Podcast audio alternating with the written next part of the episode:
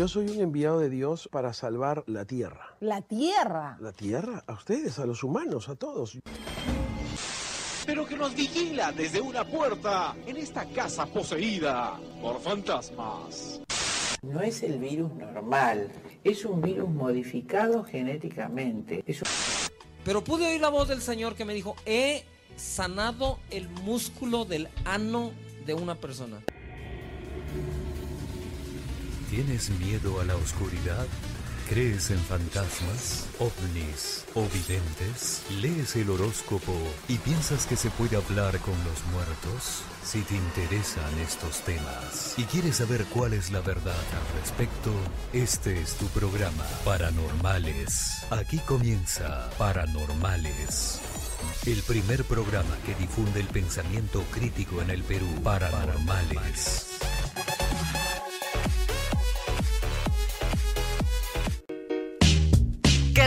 Pinche casa, no estás de vacaciones. Ponte a mirar películas comiendo chicharrones. Acostado, sentado hasta en calzones. Pero por favor, quédate en tu casa. Chingada madre, cabrón, que nada te pasa. Tu encerramiento valdrá mucho la pena. Hacer pedas en casa no cuentan de cuarentena. Hacer compras de pánico y llenarte la alacena. Tampoco exageres, no te chinguen la quincena. Con precaución puedes ir al supermercado.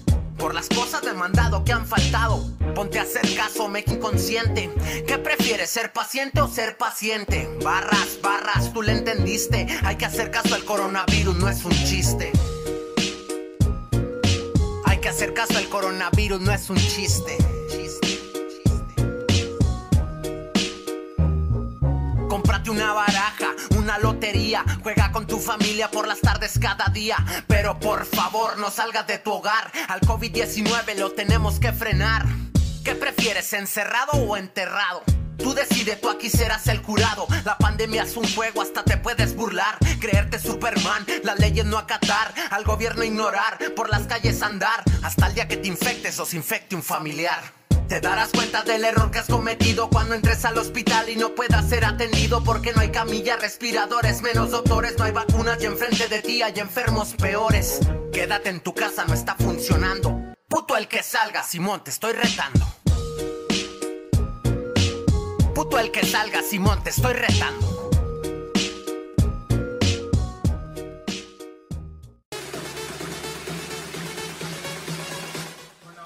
Hola, muy buenas tardes, bienvenidos a Paranormales a través de los 97.7 de Canto Grande FM. Estamos arrancando una nueva semana con temas interesantes y agradecemos en la producción a Ulises Desiderio, ahí siempre nuestro productor activo, a Johnny Arce en los controles que está, está peleándose por el micrófono ahí hace un momento, Miguel. Miguel Yañez, ¿cómo está? Muy buenas tardes. Buenas tardes, bueno, a todos los radioescuchas y los que nos ven por la señal en vivo. Bueno, este programa va a ser bastante futurista, espero que sea de su agrado, ¿no? Y también tenemos a Adrián, como siempre, acá Adrián. ¿Cómo estás, Adrián? Muy buenas tardes. Hola, buenas tardes amigos, ¿cómo están? ¿Qué tal? Sí, sí, sí, acá. ¿Llegaron bien? Sí, estamos bien, todo bien. ¿Cómo estás tú? Que creo que había una explosión por tu casa. Algo ha pasado por acá, pero yo la verdad que no lo he sentido, ¿eh? Ni cuenta. Ha sido un Me atentado. que ha habido una declaración de gas o algo por el estilo por acá. Está, está medio extraño eso, ¿no? Vamos a averiguar también qué ha pasado. Y bueno, para, para ganar tiempo, pero antes de ganar tiempo, este, no nos olvidemos de nuestros auspiciadores, ¿no? La Sociedad Secular Humanista del Perú y la Humanist International que nos auspician para seguir aquel aire después de tanto tiempo. Bueno, ahora sí vamos rápidamente para aprovechar el tiempo a este primer bloque que tanto le gusta y la gente que se está conectando ya espera. Vamos a escuchar.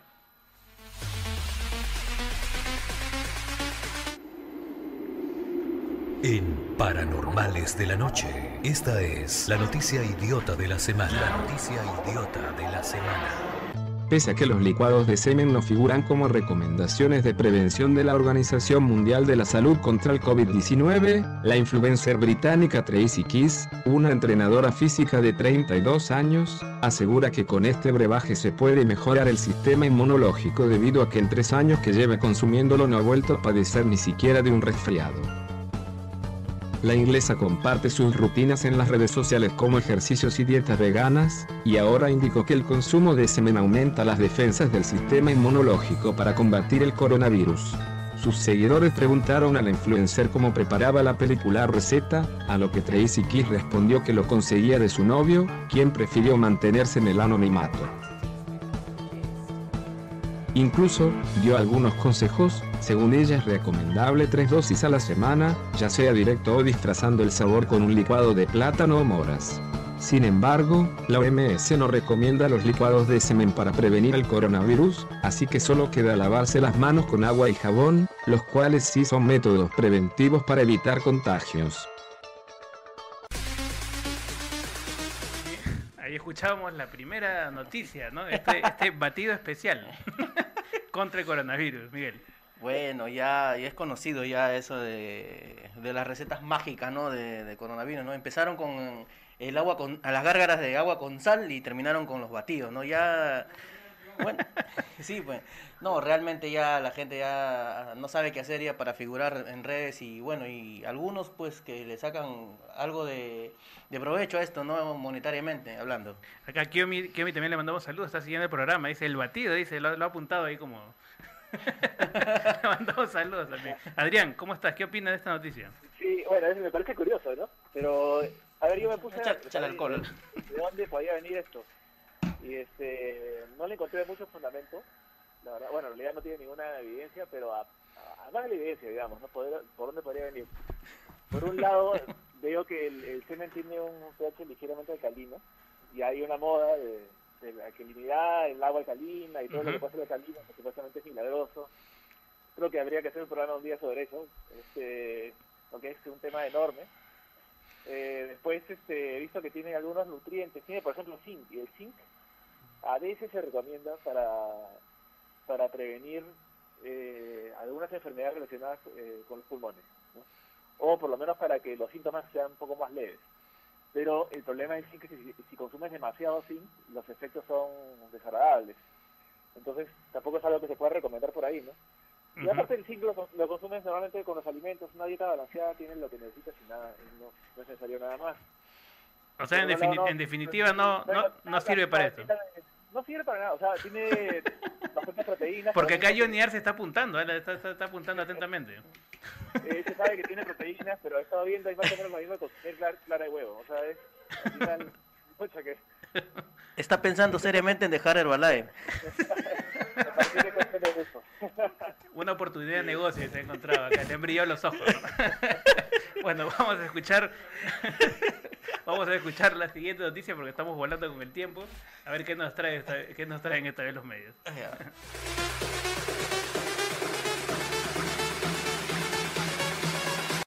Una inusual situación se registró en medio de la cuarentena por el nuevo coronavirus. Dos monjas intentaron realizar una misa pública con parlante desde el techo de un inmueble. Sin embargo, no se imaginaron que uno de los vecinos intentaría sabotear la ceremonia poniendo una canción de música metal a todo volumen.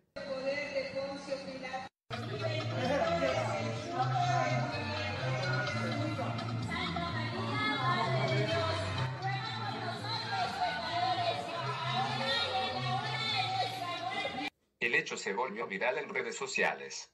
La pretensión de las clérigas fastidió a algunos residentes, quienes les solicitaron que respetaran, alegando de que no tienen derecho a imponer su postura religiosa. El incidente se registró en la ciudad de Bogotá, en Colombia. En las grabaciones publicadas en la cuenta de Twitter de la usuaria Ana Noguera, que fueron grabadas el miércoles 13 de mayo, se puede observar la discusión entre las habitantes de la zona y las monjas por la celebración de la misa. Al percatarse que el culto seguía pese a las protestas, un vecino decidió poner música con el volumen máximo. En un clip se puede escuchar la canción Angel de la banda alemana Rammstein. El tremendo sonido ocasionó que la policía llegara hasta el lugar para solicitarle al hombre que bajara el volumen. No obstante, de acuerdo a Noguera, una vecina les pidió a las monjas que por favor rezaran el rosario todos los días, propuesta que todos los pobladores del lugar rechazaron rotundamente. Luego se ve a ambas mujeres abandonando el techo del edificio ante los reclamos y el estrepitoso sonido. Finalmente, ganó el metal, se lee en la publicación. Ahí, ahí te- ahí teníamos la batalla de las monjas versus las bandas de metal. Sinceramente yo hubiera hecho lo mismo. ¿Qué opinas, Adrián? Tú también hubieses salido con tu guitarra, con tu guitarra a hacer la- el contrapunto ahí con las monjas. Ah, claro, sí, toma- con las monjas sí. Eso me ha hecho acordar a la- esas este, peleas de punks y metaleros que hay en los 80. ¿eh? Hubiera puesto una ACDC. Claro, ¿no? Eh, A todo volumen. Bueno, y se están, se están presentando mucho. eh, Esta es una anécdota en Bogotá, Colombia, pero ha ocurrido en varias partes, ¿no? O sea, donde están, eh, se están realizando ceremonias religiosas. Incluso aquí también en Perú no, no lo hemos pasado, pero eh, esto- ocurrió este policía que también utilizó ¿no? la, Ah, claro, en sí. el norte ¿no? para hacer una especie de, no sé, eh, Propaganda, pere- propaganda peregrinación en la, en la vía pública. Esa cosa que parece falta de criterio totalmente. ¿no? Sí, pues yo creo que todo el mundo está con la ansiedad, todo el mundo está preocupado, todo el mundo tiene miedo seguramente y cada uno está tratando de, de hacer lo que puede, ¿no? Para, para mantener la calma, pero creo que el, principio fundamental es el respeto al, ¿no? a la tranquilidad de- del otro, ¿no? No todos son católicos, no todos son religiosos, entonces creo que ese principio es elemental. ¿no? Sí, esa neutralidad de religión es, elemental. Pero es entendida, porque si uno cree que firmemente que con eso está haciendo el bien a la humanidad o algo por el estilo, eso se la pasa por, ya sabes por. Entonces, este, creo que es un poquito más de, de tener cultura cívica y saber la importancia de, de que las actividades públicas sean neutrales. Sí, eso está faltando, ¿no, Miguel? Claro, le falta ser, ser un poco empático a la, a la demás gente, ¿no? Este, ponerte a pensar si al otro le gusta lo que a ti te gusta, ¿no? Y hacerlo en privado, en todo caso, si, si ves que, que te va a hacer bien a ti, ¿no? Yo creo eso, pero molestar a los vecinos, Claro. ni que, ni que haya uno por mi cuadra, porque de verdad le, le levanto el volumen a, a 100. Yo creo que ahí podemos aprovechar también estos minutos antes de ir al tema de lo importante de, de lo que es mantener la laicidad, ¿no? Es decir, Claro. eh, que, que garantizar que obviamente las personas que creen conviven en armonía con las personas que no creen, ¿no? Creo que es un Claro. principio fundamental. Adrián. Este, sí, o sea, eh, bueno, es un tema largo, ¿no? Porque nosotros hemos hecho campaña muchas veces por ese tipo de cosas y, la- y la gente no, no la llega a entender. Este, Creo que habría que de repente pensar un día hacer un programa específico sobre, Claro. sobre las operaciones de Estado o de cualquier religión y, y cualquier actividad pública. Este, en el caso de peruano tenemos que justamente la policía tiene como patrona pues a Santa Rosa de Lima, ¿no? Este, y Claro, tú vas a claro. cualquier comisaría, cualquier instancia policial y tienes ahí arriba, como, mirando todo a Santa Rosa de Lima. Claro, claro. la verdad que es, eh, no puedes hacer nada contra eso en este momento, ¿no? Claro, hay Pero que... sí, puedes ir enseñando a las personas a comportarse eh, o sea, dentro de, de- de lo que se espera de un funcionario público. Claro. Hay- Hay un principio fundamental, ¿no? Porque mucha gente puede tomarlo, ah, ya todo el mundo quiere criticar, cuestionan mi fe, no respetan mi fe, etcétera, etcétera, pero creo que en realidad no, no ese es el punto, ¿no? Sino es el punto que cada uno puede ejercerla en el ámbito de su espacio personal, ¿no? Claro. Libremente, sin atropellar los derechos de la otra persona, ¿no? En este y mucho más si es a través del Estado, tanto instituciones como las personas que trabajan para el Estado, ¿no? Claro, eh, lo- en, res- en resumen creo que eh, es, puedes creer en lo que quieras, creer o no creer, mientras que no molestes al de tu costado, todo bien, todo chévere. Claro, exactamente. ¿no? La, la idea es, es esa, ¿no? Acá comentan también, dice, tampoco es ateísmo. No, no, no, no tiene que ver con ateísmo, ¿no? Es un, es un principio simplemente de eh, poder garantizar la convivencia de las diferentes posturas que hay sobre la vida, ¿no? Claro. Eso es fundamental. Como seres humanos podemos pensar distinto, pero podemos convivir tranquilamente, ¿no? No tiene nada que ver una cosa con otra. Claro, eh, y la idea es no regresar a lo que vivimos aquí también en la Edad Media, ¿no? Ah, Donde, no, claro. donde, donde la religión y el Estado eran uno solo, ¿no? Y por lo tanto, si no seguías una misma línea de pensamiento, ya sabemos dónde terminabas, ¿no? Sí, terminabas estirado en el potro ahí. Adrián, ¿estás Adrián. ahí? Adrián, creo que se, se- hay que despertarlo, hay que alcohol, despertarlo, hay que- alcohol, hay que alcohol, despertarlo. alcohol, alcohol. No, está- estoy llegando, llegaste hasta mi casa. ¿Qué, qué podemos No, mira, hacer, Adrián? A ver. A mí, yo creo que es poco a poco. O sea, es ir educando pues, a la gente. O sea, hacer, hacer notar que, por más que uno crea que lo que hace está bien para la sociedad, porque yo creo, todo el mundo es natural que cada uno cree que sus, sus creencias personales son las buenas y las del resto no son las buenas. ¿no? Este, pero bueno, es, es una cuestión de poder ponerse en el lugar de los demás y también poder tener un poco de modestia y entender que quizás nosotros somos, los que somos mal y el resto está bien. Este, entonces, demostremos esa modestia en público y guardemos esa neutralidad y ese respeto por los demás. nada más. Así es, exacto. Creo que, creo que ese es el, el resumen más claro de lo que tenemos que hacer. Y en estas épocas, pues, obviamente se nota que hay la necesidad de la gente de aferrarse, Claro. sobre todo en, en un contexto tan complicado, donde ves la gente que, se- que está enferma, hay personas que, ¿no? Que se van perdiendo familiares, amigos, que van cayendo en, en estados depresivos también. Cada uno busca cómo aferrarse para poder... Levantarse, levanta- anímicamente levantarse. Eso es lo que busca cada uno. Y bueno, cada uno lo busca a su manera. Claro, y eso es, es- es- eso es lo que siempre decimos, ¿no? Es respetar, respetar la persona, ¿no? Claro, Respetar la persona. a la su- persona. eh, pero no ir más allá, ¿no? Y creo que ya ponerse con parlantes de un lado y de otro. No, y así es ya- respetuoso. Ya ya. eso, eso ya invade, pues, ¿no? El espacio que eh, estamos, estamos diciendo precisamente de, de respeto, ¿no? La- e- un ese poco creo que de- es la diferencia. Y hay, un poco de violencia también ahí, ¿no? O sea, el, hecho- el mismo hecho de poner música para que para invadir el espacio de los demás, o poner este parlantes, eh, es, es una violencia que la gente que la, la produce no se da cuenta de que es violencia. Pero en muchas partes de Perú se ve pues que hay misas que se, que se emiten por parlantes y se ve que hay vecinos que no están contentos con la situación, pero como es como se trata de una misa, estos vecinos normalmente Claro. se cortos para poder este, hacer una protesta, ¿no? O sea, poder decir, no me parece ya. Claro, exactamente, ¿no? Más allá de, de que sea una cuestión religiosa, hay gente que obviamente el ruido le va a molestar, ¿no? Sobre todo, Sí. sobre todo si tienes en casa, person- en este contexto tienes personas que están mal, que están enfermas, que necesitan descansar, ¿no? Peor todavía, ¿no? Claro. Muy al margen de, de- de las cuestiones religiosas que se han mencionado en, en este, en este audio, ¿no? Claro, el que menos está en su Sí. casa. Sí, pues. Bueno, eh, todavía queda. Ah, sí, acá está Johnny avisándonos que vamos a ir a un corte y ya entramos al tema de fondo aquí en Paranormales a través de los 97.7 de Canto Grande FM.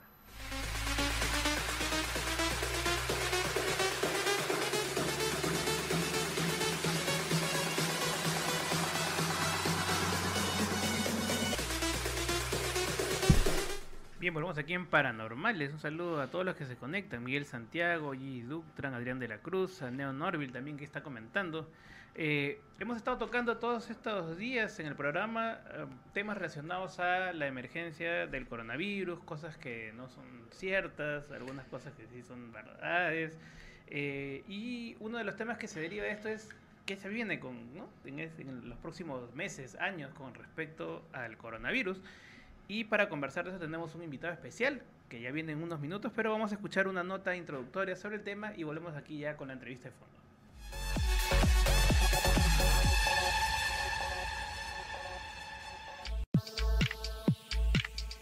Hoy más de 1.500 millones de personas en el mundo se encuentran en confinamiento permanente o cuarentena.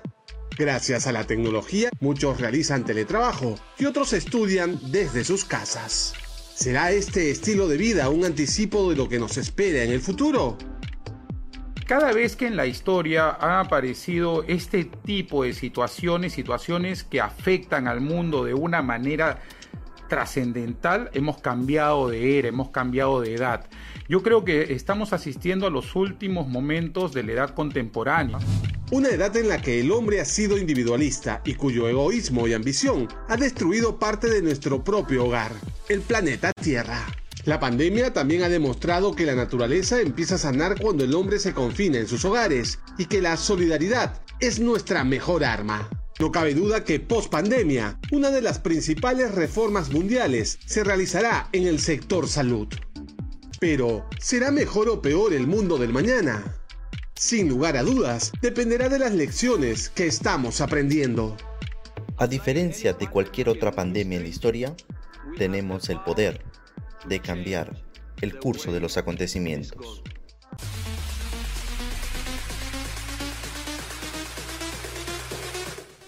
Ahí escuchábamos una nota introductoria al tema y para eso tenemos a Piero Galloso, nuestro amigo Piero Galloso del Instituto de Extrapolítica y Transhumanismo.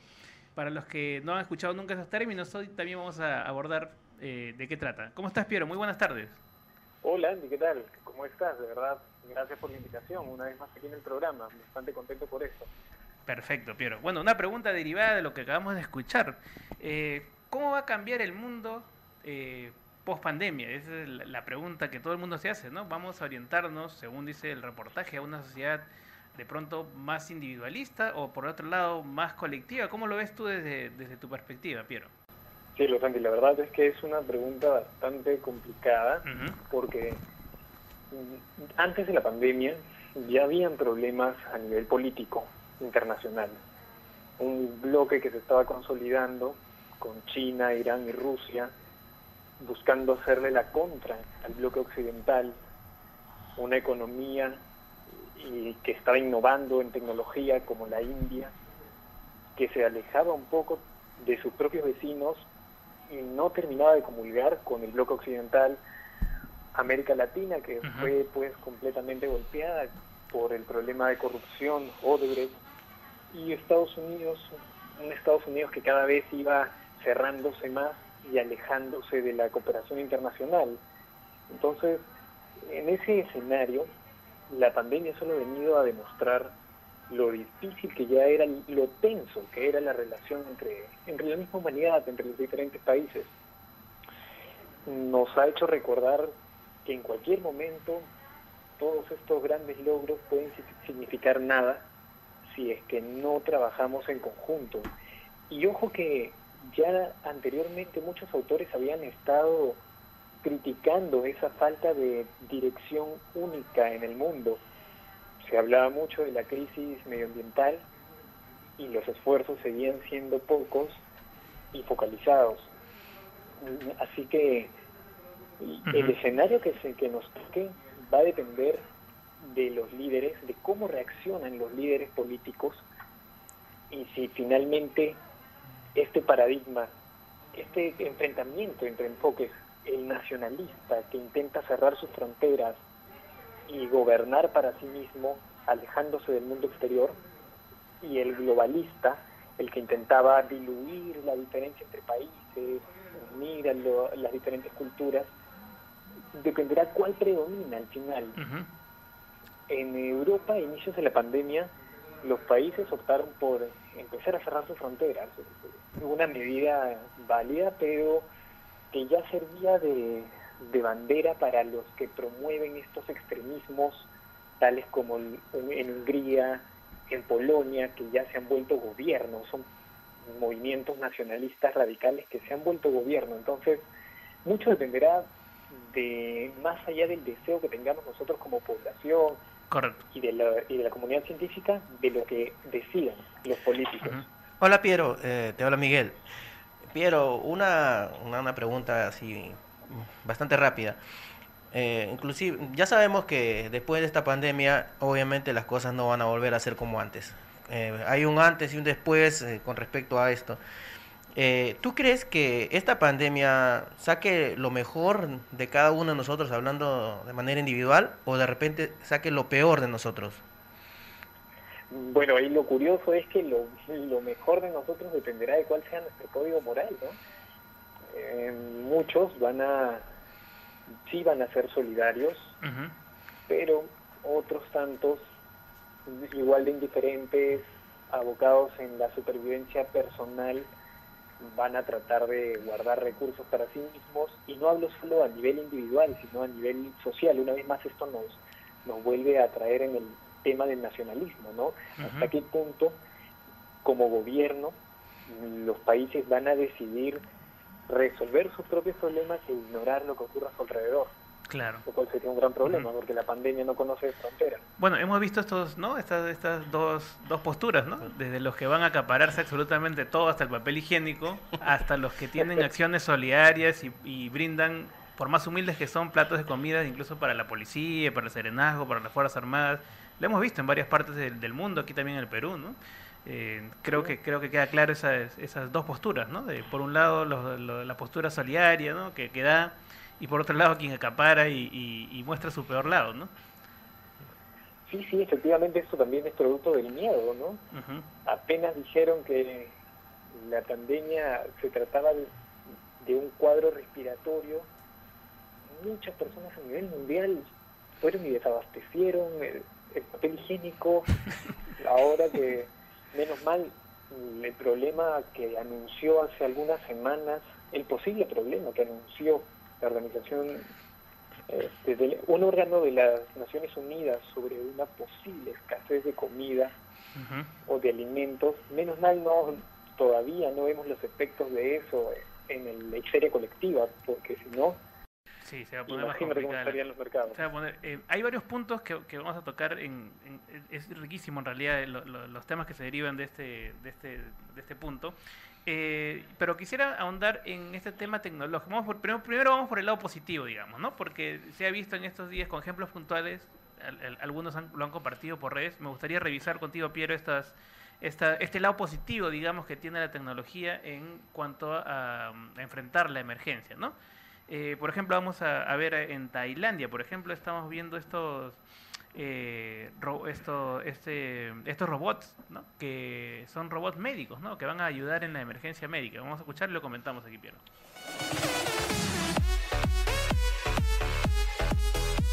Este es Ninja, un robot médico que luchará contra la pandemia del nuevo coronavirus en Tailandia. Cuatro hospitales ya recibieron el suyo y pronto otros diez lo tendrán entre sus filas para detectar las personas afectadas de COVID-19, ocuparse de los pacientes y proteger al personal hospitalario. Existe la posibilidad de que se infecten por el virus, así que podrán permanecer fuera de la sala restringida y usar este robot para comunicarse. Los robots, cuyo costo de fabricación varía de unos 3.000 a poco más de 9.000 dólares, fueron concebidos para ayudar al cuidado de los pacientes víctimas de un accidente cerebrovascular, pero ante la pandemia fueron desviados de su misión inicial. Dotados de la tecnología 4G, pueden detectar la temperatura de un caso sospechoso, supervisar la evolución de los síntomas y permitir al personal hospitalario y los pacientes conectarse por videoconferencia. Estamos en Tailandia y, no es ciencia ficción, es una realidad en este momento, Piero. Sí, sí, sí, tal cual lo mencionan, esos robots habían sido diseñados con anterioridad para otros fines, pero se han adaptado al día de hoy frente a la el problema que ha suscitado la pandemia, ¿no? Y no son los únicos, déjame decirte que en la India también existen otros robots, el robot Mitra, que permite ser una primera, un primer filtro para los pacientes, ya que toma temperatura a distancia, un panel, una tablet comunica al paciente con el doctor para que, para que intercambien información. Eso en la India, también en, en Italia vemos esfuerzos similares, el robot Tommy, que permite una comunicación en tiempo real. Es un robot que está al costado del, de la cama del paciente y este puede, a través de la pantalla táctil, comunicarse con el, con el doctor a cargo. Y no solamente esos ejemplos, también hay otros de robots desinfectantes. En Argentina, que está aquí cerca, vemos algunos robots que con luz ultravioleta pueden eliminar hasta el 99% de los patógenos que hay en un salón en aproximadamente 20 minutos. Y utilizan inteligencia artificial, escanean y reconocen en 3D el ambiente y de acuerdo a eso planifican el cómo va a llevarse a cabo la labor de desinfección. Sí, sí, sí, tal cual lo mencionan, esos robots habían sido diseñados con anterioridad para otros fines, pero se han adaptado al día de hoy frente a la el problema que ha suscitado la pandemia, ¿no? Y no son los únicos, déjame decirte que en la India también existen otros robots, el robot Mitra, que permite ser una primera, un primer filtro para los pacientes, ya que toma temperatura a distancia, un panel una tablet comunica al paciente con el doctor para que, para que intercambien información. Eso en la India, también en, en Italia vemos esfuerzos similares. El robot Tommy, que permite una comunicación en tiempo real. Es un robot que está al costado del, de la cama del paciente y este puede, a través de la pantalla táctil, comunicarse con el, con el doctor a cargo.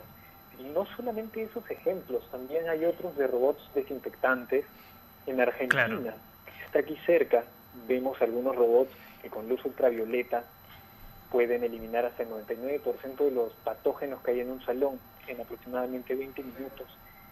Y utilizan inteligencia artificial, escanean y reconocen en 3D el ambiente y de acuerdo a eso planifican el cómo va a llevarse a cabo la Claro. labor de desinfección. es bastante interesante. Sí, hay, hay otras labores, bueno, ya que menciono otras labores, eh, tenemos también, lo, ahora que la gente está como loca con, con la apertura del KFC, también los repartidores de comida eh, robóticos. Vamos a escucharlo y lo comentamos también aquí.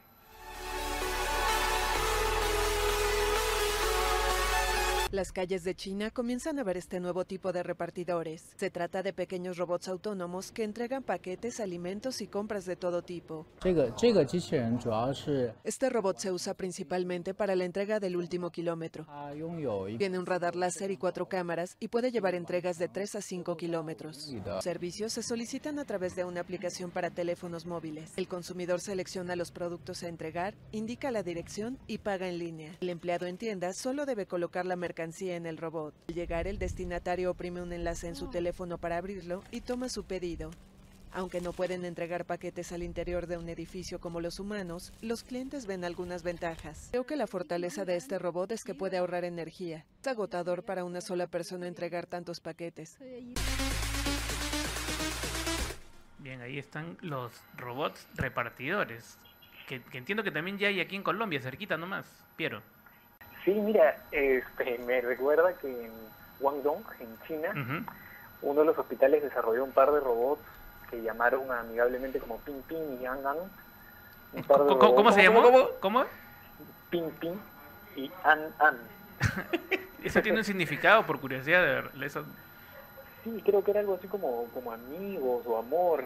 Era una, una cuestión bastante amigable. Pero más allá del significado, estos son como unos lavaplatos, unos robotitos tipo mm, tipo frigobar, una especie de lavadora pequeña andante que puede rastrear el ambiente para poder decidir qué camino es el mejor que va a tomar y sirve para entregar productos en los alrededores del hospital, que son casas que están en cuarentena. Claro.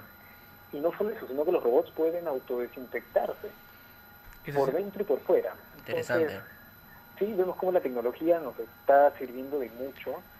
Hace poco un reporte de una auditoría, una auditora este, internacional llamada Grant Thornton, Thornton había llegado a, a la conclusión de que los robots, la robótica representaba el 22% eh, de del apoyo que al día de hoy se estaba llevando para frenar al, al coronavirus. Claro, claro. Era claro. la segunda tecnología más usada. Claro. Así que Eh, eh, es curioso todo esto que ahorita nos parece llamativo. Ya habían países en los que se estaba explorando esas opciones antes de la pandemia. Claro, hay que, hay que dejar en claro que estos, estos, a- a- no, esta tecnología ya existía, pero ahora en este contexto en el que se tiene que tener esta, este distanciamiento, ¿no? entre personas, eh, juegan un rol eh, mucho más importante. Sí, claro, que sí. Y definitivamente esto es también un duro golpe para quienes se oponían a la robotización, porque es un tema vinculado a la automatización de trabajo. Exacto. A ese tema vamos a entrar también en unos momentos porque es un tema, ahí, ahí vienen las disyuntivas con respecto al- al- a esto de, de- de hacer el trabajo automático. Eh, que quería eh, ahondar en esta, esto también que está mucho en, esta, en estas semanas en que se está buscando tener más equipamiento médico, eh, la el uso de la tecnología 3D, que también es, es, es, es algo que, se, que está eh, bastante fuerte en estos momentos. Vamos a escuchar y lo comentamos. Otra de las herramientas claves en esta crisis del coronavirus ha sido las impresiones en 3D. A los investigadores de la Universidad Técnica de Praga solo les llevó una semana desarrollar esta mascarilla. En teoría, cualquiera que tenga una impresora 3D puede fabricarla. Lo mismo ocurre con este modelo. Este protector consta de una máscara que en realidad estaba pensada para bucear, de una extensión que han diseñado nuestros colegas y que puede imprimirse. Un grupo de ingenieros está inmerso en el desarrollo de un respirador artificial también imprimible. El artefacto cumple su función, pero remediar la escasez de dispositivos médicos no es tan fácil. Es un dispositivo de emergencia. El programa para fabricarlos ya puede descargarse de forma gratuita. Bien, ahí eh, esto de la tecnología 3D se ha estado hablando bastante también. Eh, quisiera que le comentes para los que no están relacionados con esto de las impresiones 3D, Piero, ¿qué cosa es, de qué estamos hablando exactamente? Sí, bueno, la impresión por 3D o impresión en 3D es una técnica de fabricación por adición. ¿En qué consiste? Se utilizan plásticos, suelen ser plásticos algunos con aditivos de metal o aditivos de madera inclusive, en fibras que una parte de la máquina calienta, diluye y va colocando en capas mientras forma el diseño eh, que la computadora está pretendiendo imprimir. es, es una técnica que sirve de mucho al momento de buscar o de fabricar piezas que no se pueden conseguir fácilmente, repuestos rápidos, inclusive para las misiones en Marte. Se proyecta utilizar este tipo de, de máquinas para poder proveer básicamente repuestos. Entonces, la impresión 3D tiene ya algunos años también en el mercado, pero como tecnología innovadora está recién teniendo mayor aceptación y ha servido de mucha ayuda para esta, esta pandemia, sobre todo no solo en la impresión de válvulas para, para respiradores, sino también equipos de protección personal. Inclusive hay una empresa norteamericana llamada Labs que está imprimiendo hisopos nasales para los test del COVID. Tan importante, ¿no? Sí, súper importante porque su producción puede ser en masa y no conoce pues tampoco fronteras, es solo un código que compartes y lo puedes imprimir en cualquier lugar. Perfecto. La limitación sí de esta tecnología es que se va a necesitar mucho apoyo del sector especializado para que puedan apresurar la revisión y la certificación de los insumos que se vayan a imprimir. Exacto, el tiempo, ¿no? Eh, Piero, vamos a ir a una breve pausa publicitaria y volvemos para seguir conversando de este tema tan interesante. Claro. Volvemos aquí en Paranormales. Siempre la pausa.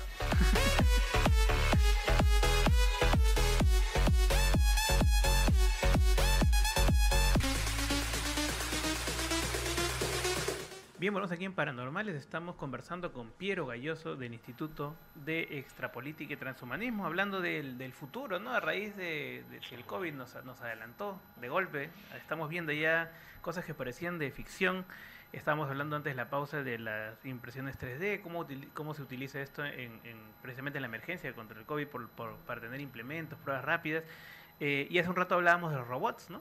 Y a propósito de, eso, cada vez vamos a ir funcionándonos más con las máquinas, vamos a de pronto convertirnos en cyborgs, ¿no? Eh, eh, vamos a escuchar esta nota de el testimonio del director de ingeniería de Google, que es muy interesante porque habla de, de alargar la vida, ¿no? La número 9, si la número 9 Jenny está preguntando.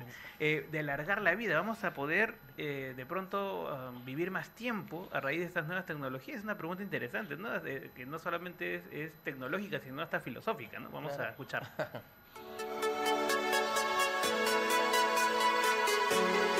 En algún momento de los próximos 10 a 20 años, añadiremos más tiempo a nuestra vida en el que las arenas del tiempo, en vez de agotarse, brotarán de nuevo y seremos capaces de prolongar indefinidamente nuestra existencia. Podemos guardar en un teléfono la parte no biológica. Todo lo que es digital se puede guardar. Así quedará registrada y podrá entender, modelar y simular la parte biológica, que también quedará registrada. Y así tendremos un sistema de backup de nuestros pensamientos. Dentro de 100 años a la gente le parecerá increíble que viviésemos el día a día sin almacenar nuestro registro mental. Estamos empezando a imprimir órganos. Podemos hacerlo para los humanos con órganos sencillos. Cada década podremos imprimir órganos nuevos con impresoras 3D con nuestro propio ADN, hasta llegar al punto de tener biotecnología para detener el envejecimiento y vencer a las enfermedades. Pero mientras seguiremos buscando lo que buscamos ahora, es crear nuevo conocimiento muy interesante todo esto que dice, me hace acordar al hombre bicentenario. ¿Qué opinas, Piero? Bueno, Ray Kurzweil es una de las eminencias de, la filosofía transhumanista. Él viene trabajando en sus modelos predictivos ya desde hace algún tiempo, más de 30 años quizás. Él es de los pioneros, podríamos decir. y... definitivamente, sí, la tecnología a la cual hace referencia todavía está es un tanto lejana, no está muy próxima, que digamos, pero ya estamos viendo que no se trata de fantasía, o al menos podría no tratarse de pura fantasía. No estamos hablando de ficción pura ya. Ya no, ya no, eso dejó el, el campo de la ciencia ficción para empezar a presentarse como algo posiblemente real. El, ¿Sabes?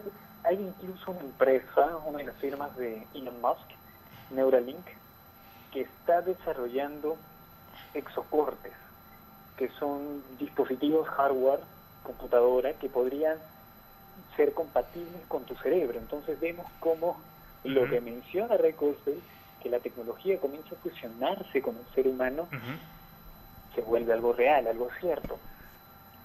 Ahora, también esto de la fusión del hombre con la tecnología, ¿hasta qué punto el hombre no hace uso de la tecnología y no se vuelve parte indispensable de, su día a día, por no decir de él? Me refiero básicamente a dos escenarios. Al día de hoy, el celular, si bien es parte de, nuestro cuerpo, es una extensión de nosotros. Sin él, poco podríamos hacer, más a una hora que trabajamos desde la casa. Claro, claro, claro que sí. Es más, es, eh, de Negri decía que era una prótesis ya una prótesis de, nuestros tiempos, ¿no? Exacto, eran elementos protéticos, sí. Eh, y ahí entramos en una, una parte interesante que, que, viene un poco a los cuestionamientos que también porque el, el, transhumanismo, y esto ya es transhumanismo, pues fiero que, nuevamente lo conversamos en la edición anterior, pero nos gustaría también para la audiencia que sepan de qué se habla cuando se menciona el transhumanismo. Nos suena un poco raro, pero ¿qué cosa es el transhumanismo, no? Sí, bueno, el transhumanismo es una corriente que propone lo siguiente, hacer uso de las nuevas tecnologías, de las tecnologías más avanzadas de que disponemos, para mejorar la condición humana. Vamos a citar un ejemplo. Y la ingeniería genética nos permite modificar y corregir errores a nivel del genoma humano. Si nosotros tenemos la posibilidad de usar esta herramienta para curar una enfermedad que no tiene tratamiento efectivo de momento, podría ser el Alzheimer o el Parkinson, para tratarlo deberíamos hacer uso de la ingeniería genética. Es un imperativo según el transhumanismo. Es decir, si tenemos a, disposición esta tecnología, ¿por qué no hacerlo? ¿Por qué no mejorar nuestra condición humana? Esto para el caso de las enfermedades. Pero también dentro de esta visión transhumanista se contempla el cuerpo del ser humano como una máquina biológica que es propensa a errores, a enfermarse, a gastarse. ¿Por qué no usar esta tecnología en desarrollo para repararla constantemente? Ya no solamente tratarla, sino recuperar su potencial eh, máximo. Es decir, ¿por qué no intentar vencer a la muerte? ¿Por qué no alargar la vida del ser humano si se puede 10, 15 años, 20 años más, y por qué no incluso de manera indefinida, ya no solamente dando una mejor calidad de vida a los ancianos, sino intentando que recuperen la fuerza de su juventud. Correcto. Eh, y a propósito de estos cuestionamientos, eh, esta eh, especialista en bioética, Elena Postigo, tiene unos cuestionamientos interesantes que me gustaría compartir contigo para, para analizarlo. Y vamos a escuchar a Elena positivo hablando de algunos cuestionamientos que se tienen al transhumanismo. No todo desarrollo tecnológico es necesariamente progreso humano, y esto es muy importante. Es decir, los descubrimientos científicos em, no son per se buenos, ¿eh? depende de para qué sean utilizados y depende de si realmente sirven a la plena realización del ser humano en cuanto tal. Por tanto, solo consideraría auténticamente progreso aquello que realmente beneficia al individuo, no atenta contra su vida, su salud, su libertad y la justicia. Eso respecto a lo primero. Y respecto a lo que se me ha planteado, si hacemos un cálculo eh, Estamos hablando de un planteamiento, lo que en bioética llamamos el planteamiento de la bioética utilitarista, con la cual no estoy de acuerdo. Es decir, no podemos dar una valoración ética adecuada solamente analizando cuáles son los riesgos y los beneficios, que hay que considerar sin lugar a duda, pero hay que considerar también el objeto de la acción en sí misma, cuáles son los medios que se utilizan, cuáles son los fines, cuál es la intención, cuáles son las consecuencias de esa acción. Ahí estábamos escuchando esto. Eh, Piero, antes de, ir con la pregunta, estaba leyendo, justo a raíz del tema que estábamos ahora, nuevamente el libro de Mario Bunge, precisamente La filosofía de la tecnología y otros ensayos, y llamó mucho en, un capítulo interesante porque eh, acá Bunge escribe lo que dice, no toda tecnología es buena, y me llamó la atención, tú, tú eres seguidor de Bunge también, así que de todas maneras lo has leído, pero me llamó la atención este párrafo porque dice, por ser moralmente ambigua, la tecnología debería estar bajo control en lugar de permitirse que se desarrolle sin trabas en beneficio de los grupos económicos o políticos que pueden pagarla. En otras palabras, es preciso tener al tecnólogo por responsable, no solo técnica, sino también moralmente por todo lo que diseñe o ejecute. No solo debe exigirse que sus artefactos sean óptimamente eficientes, sino también que, lejos de ser maléficos, sean beneficiosos, y esto no solo a la corta, sino también a la larga. ¿Qué opinas de esto, Piero? Bueno, es bastante cierto. Justo en filosofía de la tecnología eh, se concluye que las herramientas, la tecnología en sí no es inherentemente ni buena ni mala, sino dependerá cómo lo usemos, tal cual han mencionado, has mencionado tú a través de Bunge y, y Elena, la, doctora que, del video. ¿Sabes? Un ejemplo bastante práctico para nuestros oyentes podría ser, ya que hemos hablado de la impresión 3D, cómo está ayudando para la para frenar la pandemia, hace algunos años se utilizó para imprimir armas. claro, claro, claro que sí. Como una herramienta que ahora no sirve, antes se utilizó también con otros fines. E inclusive algo tan sencillo del día a día como un cuchillo. Hay unas formas de usar el cuchillo. Mm, puede ser para cortar algún alimento, pero dependerá una vez más de la motivación que tenga el usuario para que los usos sean completamente negativos, ya que puede ser un arma también. Claro, exactamente. Puedes usar el cuchillo para untar tu rica mantequilla o puedes eh, acuchillar a alguien y, matar impunemente, ¿no? Eso también es una posibilidad tremenda, ¿no? Sí, definitivamente. Así que sí es cierto que necesitamos tener responsabilidad al momento de utilizar tecnologías tan complejas como la ingeniería genética. Claro que sí, inclusive el año pasado un, científico chino, He Yang-Kui, que modificó genéticamente un par de, bebés, unas mellizas, para hacerlas inmunes al, al contagio por VIH. Eh, me, gustaría, acá Miguel tiene unas preguntas también, eh, pero antes de ir con Miguel, quisiera escuchar esta, esta otra parte donde habla de la bioética utilitarista, precisamente la misma especialista. Vamos a escucharla y después aquí comentamos.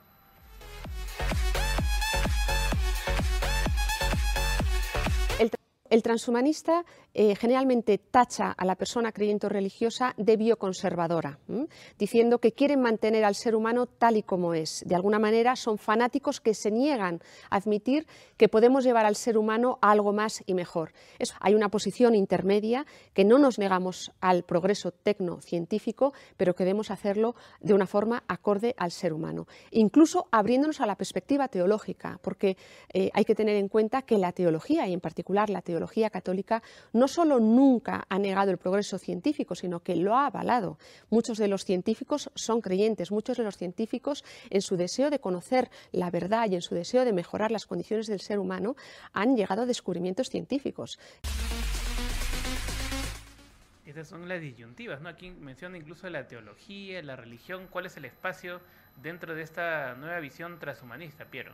Bueno, es falso que sea una dicotomía así marcada, porque dentro de, la, de los movimientos cristianos están pues los mormones, que muchos de ellos comulgan con las ideas transhumanistas, tienen su corriente llamada transfiguracionismo, inclusive los luteranos, como Ted Peters, defienden también el uso de las tecnologías para mejorar al hombre, ya que tienen una concepción distinta de la realidad, es decir, el creador ajeno a todo lo que ocurra en el, en el universo, según su visión, ¿no? Diferente a los católicos, para quienes, o, no necesariamente los católicos, sino los fundamentalistas. Ese es el verdadero problema. El transhumanismo no es que tenga un conflicto abierto con todos los religiosos, a quienes tache de bioconservadores o gente que no desea el progreso humano. Falso. Es una afirmación falsa sobre una concepción que va más de tiene mayor profundidad. Eh, Es el fundamentalismo el que se critica, ya que eh, pues cualquier tipo de extremismo es negativo, inclusive hay radicales de, de cualquier vertiente en la transhumanista también, quienes llegan al extremo de creer que pueden construir una suerte de Dios hecho de inteligencia artificial. O sea, vemos que los desvaríos están por, por doquier. Claro, uno de los gente hace una pregunta que, me parece clave antes de ir con Miguel. Eh, ¿El transhumanismo es antihumanista? Es, me- me- acá me están preguntando. No, para nada. El transhumanismo es la continuación del humanismo. Es más, muchos de sus autores son humanistas y son humanistas seculares como este, James Hughes o Amic Bostrom. Son personas que comulgan con los, val- los principios y valores de la- del humanismo y de la ilustración, es decir, promueven la igualdad, la defensa de la democracia, es más, la necesidad de que estas tecnologías se den en democracia. Miguel. Eh, Piero, bueno, ah, vas a, mm, bueno, puede sonar pinchaglobos lo que te voy a preguntar, pero, pero, este, mira, ya sabemos hasta dónde podemos llegar tecnológicamente, hasta dónde podemos llegar como seres humanos a- gracias a todos nuestros logros a, través de la historia. Pero la pregunta de cajón viene, eh, ¿cuántos pueden llegar realmente a disfrutar, por llamarlo de alguna manera, ese, esa, ese gozo, ese, ese bienestar de la, del transhumanismo?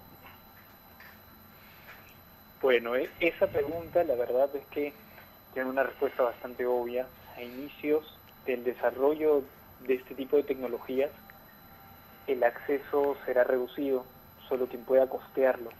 Ya existen terapias genéticas que se ofrecen a muy altos precios en Estados Unidos.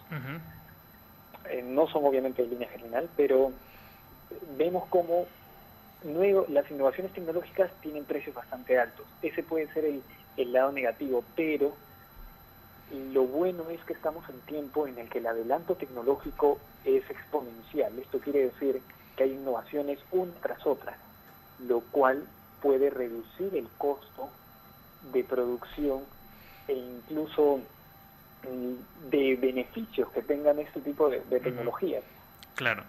Así que no, no va a ser tan terrible ya como hace 40 años en que tener un dispositivo Claro. O, una tecnología era pues Claro. carísimo, ¿no? Y- Eh, Piero, para, para, para redondear un poco, es porque nos queda poco tiempo. eh, estas, es- es- es- existe este temor, ¿no? De que obviamente la tecnología ayuda, bien empleada, ayuda muchísimo al desarrollo, al progreso, eh, pero también puede o podría, ¿no? Eh, generar una mayor inequidad, ¿no? Entre los que tienen el acceso, pocos teniendo acceso a buena tecnología, una tecnología eficiente, y muchos teniendo carencias o siguiendo eh, en una especie de gueto, ¿no? Al margen de, esta, de estos beneficios de la tecnología. ¿La extrapolítica es la respuesta para poder este, zanjar esta o buscar una, un mundo más equitativo en este aspecto? Bueno, nosotros al desarrollarla hemos procurado que, que, que sigan los lineamientos del humanismo, así que reducir simplemente la, la salvación de la sociedad a una propuesta tan joven no lo creo tan acertado, yo más bien diría que la ética humanista es la que debe guiar nuestra, nuestro quehacer político.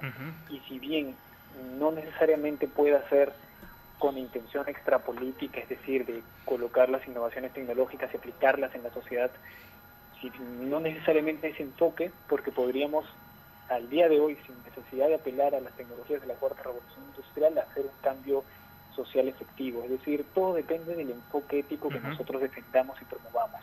Creo que esa va a ser principalmente la solución para muchos de los problemas que aquejan a la sociedad mundial. Perfecto. Piero, muchísimas gracias. Nos ha quedado cortísimo el tiempo. Eh, tenemos que hablar una segunda parte, tener una segunda parte de todas todas maneras, porque nos ha quedado muchísimas preguntas en el tintero. Eh, y nada, muchas gracias y por favor, ¿dónde podemos, dónde la gente puede seguir a, a- yo sé que publicas mucho y ahí están muy muy activos. Bueno, sí, somos toda una comunidad. Pueden encontrarnos en Facebook como el Instituto de Extrapolítica y Transhumanismo. También siguiendo a la Sociedad Secular Humanista del Perú, somos parte de esta organización. Somos un grupo de investigación, así que quien quiera conocer más sobre lo que hacemos, sobre estas tecnologías, bienvenido sea. Y más bien gracias Andy por esta oportunidad y cuenta conmigo para cualquier otro momento en que podamos seguir charlando, porque es un tema apasionante Así y es. bastante largo. Así es. Muchísimas gracias, Piero. Muy buenas tardes. Hasta luego, gracias a todos. Bueno, ya no, queda tiempo para más. Este, no sé si Adrián está durmiendo todavía ahí en el sueño de los justos, aunque sea para que diga chau. ni se fue, ni se fue creo también. bueno, eh, nada, ha sido un tema bastante interesante, enriquecedor.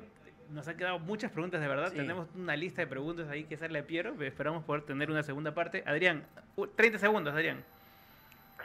bueno, nada, pero sí, chau entonces. Este, nada, nada, la gente, yo, yo sí soy transhumanista aunque no soy así tan, tan fan como quiero, pero sí yo considero que la naturaleza misma humana es modificarse a sí misma. Desde lo más elemental, como cortarse los sueños o cortarse el pelo, ya te estás modificando físicamente. Y también cuando lees un libro te modificas intelectualmente. Así que no hay que tener miedo Perfecto. a cosas. Perfecto. Un paso más allá, ¿no? Listo, Adrián. Muchas gracias, Miguel. Un segundo. Ya. bueno, eh, hemos concluido que sí, sí eh, esta pandemia nos ha acelerado, acelerado la necesidad tecnológica. Y bueno, saludos para, para mi mamá, para, para mi esposa, mis hijos, este, mi papá y toda la familia que nos ve. Y un y acuérdense que Adrián Núñez viene gracias a Urban Light. Búsquenlo en Facebook, Ropa para Caballeros. Perfecto. Mi nombre es Andy Landacay. Esto fue todo por hoy. Lo vemos el miércoles a las 4 de la tarde. Ah, Ulises Desiderio en la eh, producción y Johnny Arce también. Johnny Arce, estoy olvidando. Eh. Ya Está reclamando acá el productor. Ahí está, ahí está Ulises de Siderio. Bueno, nos vemos el miércoles a las 4 de la tarde. Chau. Chau.